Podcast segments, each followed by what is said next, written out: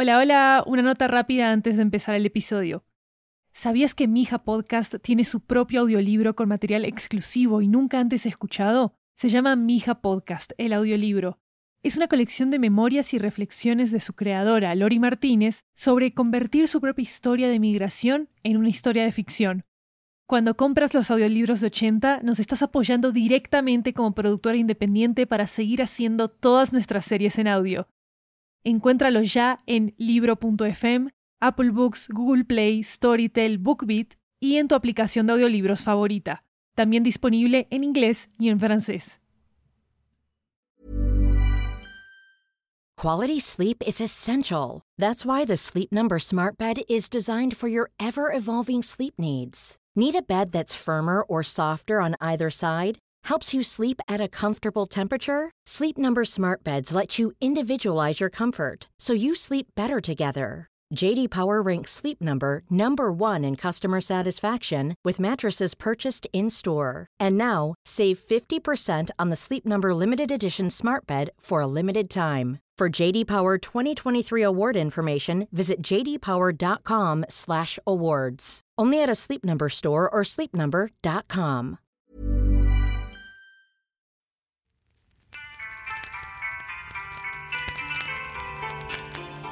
Hola, soy Mija. Mija significa mi hija en español, como ya lo saben. Y este podcast es sobre mi familia, de aquellos vivos, de aquellos que se fueron hace mucho tiempo y de aquellos que todavía siguen soñando. Esto es lo que necesitan saber sobre Yen. Le encanta la buena comida. Ella sonríe todo el tiempo y le encanta cantar. Pero sobre todo es optimista.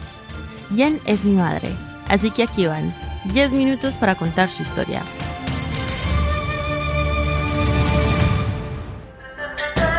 Yen es la octava de nueve hijos nacidos de Yuen y Rui, joyeros de Vietnam. Sí, han oído bien, de Vietnam. ¿Recuerdan cuando les dije que no quería que mi madre me hablara más en chino? Bueno, la verdad es que nunca me dijo nada en chino. Aunque hablaba mandarín con Nong, Yan me hablaba en vietnamita. Su mamá era vietnamita y su papá era chino, entonces era su lengua materna. Pero en la escuela, como todo el mundo me llamaba la china, me olvidé de mis orígenes vietnamitas. Poco a poco, como todo el mundo en Francia, empecé a utilizar China para hablar de toda Asia. Hay tantos países y culturas en Asia, todos diferentes en sí, y Vietnam es uno de ellos. Y es parte de mí tanto como la China y Francia. Entonces, ¿dónde estábamos? Bueno, mi madre Yen es la octava de nueve hijos y la última hija de Yen y Rui, dos joyeros de Vietnam. Vivían juntos en una gran casa en el centro de Hanoi. A Yen le encantaba cantar. La familia no necesitaba ningún radio porque tenían la voz de la más pequeña para serenarlos. No importaba lo que pasara, su voz siempre traía alegría a la familia. Es por eso que la llamaban el pajarito. Yuen y Rui trabajaban duro para proveer la mejor educación para sus hijos. Gracias a sus esfuerzos, pudieron enviar a sus últimas tres hijas a la mejor escuela de la ciudad, un internado católico francés. Imagina un patio de colegio.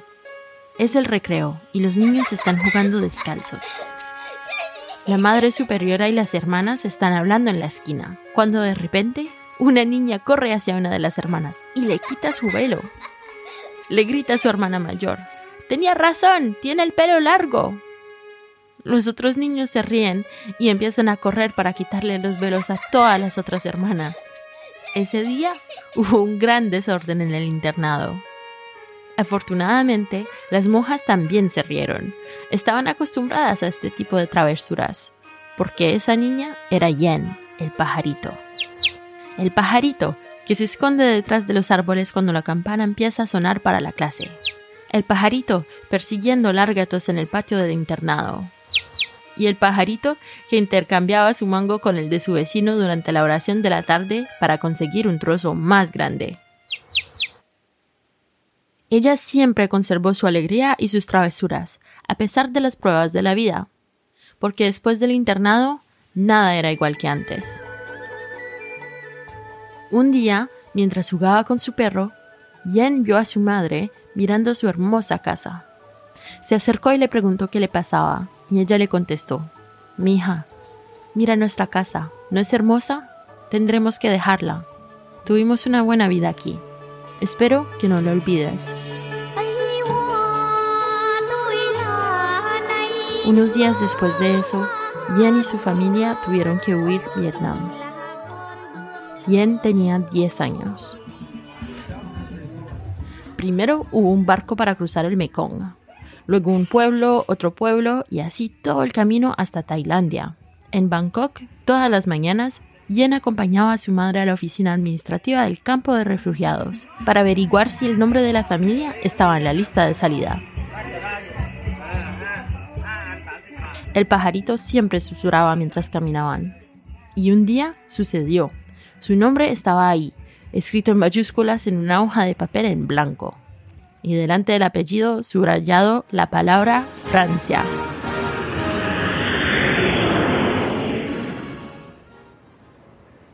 Me imagino cómo fue ese primer día en París. Yen, una niña de 11 años, con un vestido de verano amarillo y brillante, Lleva una pequeña mochila rosa, a la que se agarra con fuerza para tranquilizarse. En el interior, una pulsera de jade que sus padres le dieron para la buena suerte. Una muñeca que una de sus hermanas le había hecho para su décimo cumpleaños. Una villa para su cabello. Un peluche que se parecía al perro que tuvo que dejar atrás en Vietnam. Y un medallón de Buda para protegerla donde quiera que fuera. Pequeñas cosas, pero las ha llevado de un campo de refugiados a otro, a través de Asia y a través de un océano a este nuevo mundo.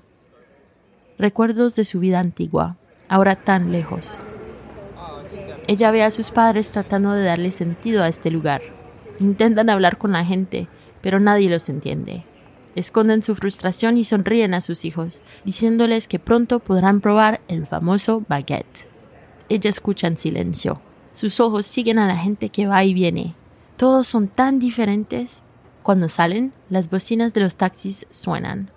Están en Francia.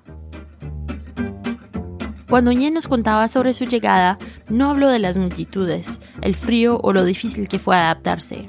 Ella simplemente dijo, me subí al avión, toda la familia estaba ahí, la abuela tenía una bolsa, Dentro había puesto una botella de salsa de pescado y salsa de soya. Yo estaba sentada a su lado. El avión despegó y me trajeron una gran bandeja con mucha comida.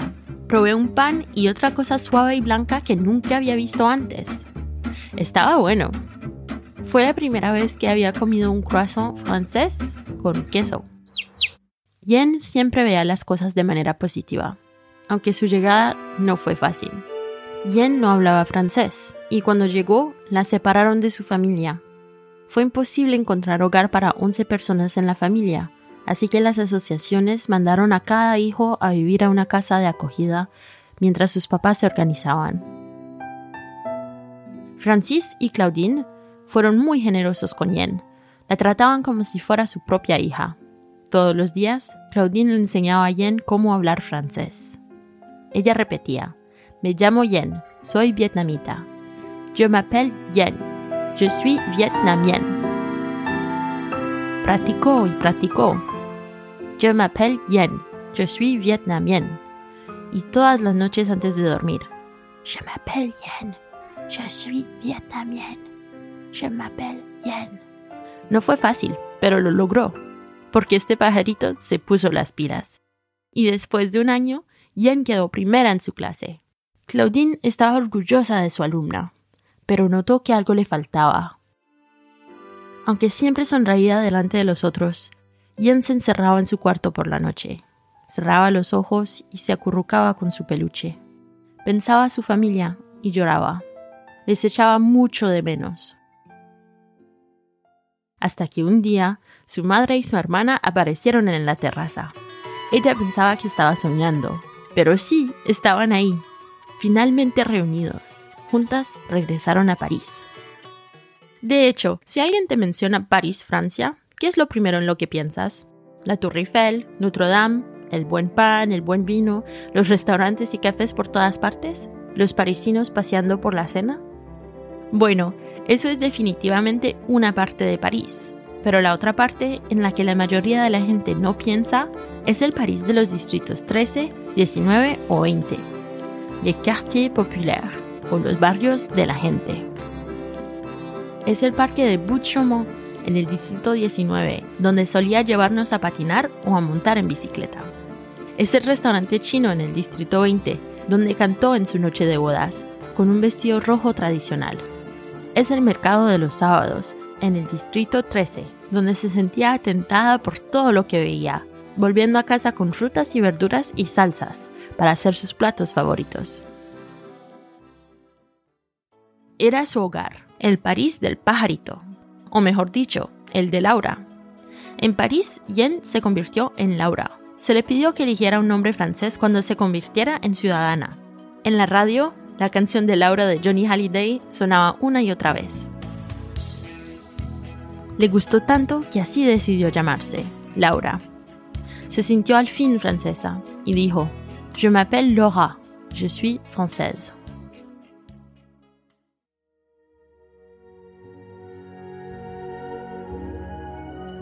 Han pasado más de 40 años desde que Jen y su familia llegaron al aeropuerto Charles de Gaulle. El pajarito nunca hubiera imaginado todo lo que le esperaba en Francia. Aprendió a hablar, leer y escribir francés perfectamente. Hasta le corrige las faltas de ortografía a sus colegas. Laura es muy ingeniosa y sabe cómo hacer todo, así que rápidamente encontró trabajos ocasionales. Se convirtió en joyera, vendedora y a su vez costurera. Y lo más importante de todo, se mantuvo cerca de su familia y su cultura. Podía cocinar sopa china de fideos, tortas vietnamitas o pasta tailandesa que comió en Asia. Visitaba a sus padres y rendía homenaje a sus ancestros. Tuvo tres hijos, tres pequeños ciudadanos franceses. Los mesía los cuidaba y les cantaba canciones de su casa.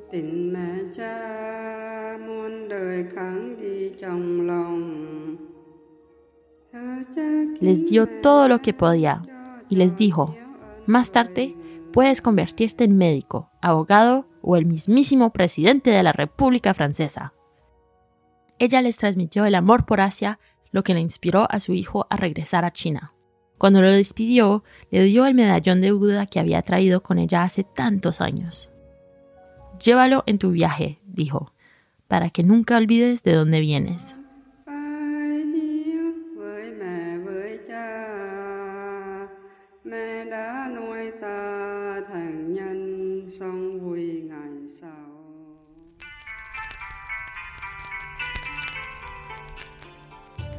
Este episodio fue producido por Studio 80. Nuestra productora ejecutiva es Lori Martínez. Nuestra productora asociada es Melanie Ong.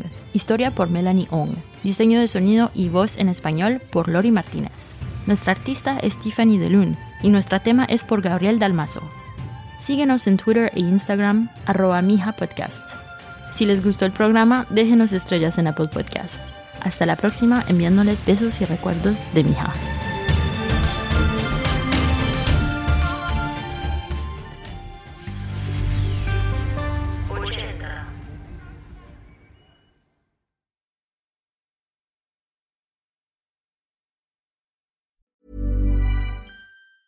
Hi, I'm Daniel, founder of Pretty Litter. Did you know cats tend to hide symptoms of sickness and pain? I learned this the hard way after losing my cat, Gingy. So I created Pretty Litter, a health monitoring litter that helps detect early signs of illness by changing colors, saving you money and potentially your cat's life. Pretty Litter is veterinarian developed, and it's the easiest way to keep tabs on your fur baby's health right at home. Go to prettylitter.com and use code ACAST for 20% off your first order and a free cat toy. Terms and conditions apply. See site for details.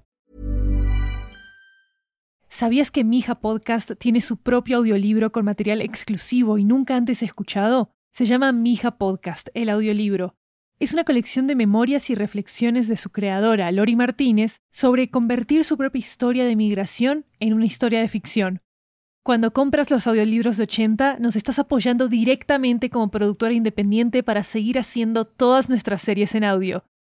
Encuéntralos ya en libro.fm Apple Books, Google Play, Storytel, BookBeat y en tu aplicación de audiolibros favorita. también disponible en inglés y en francés.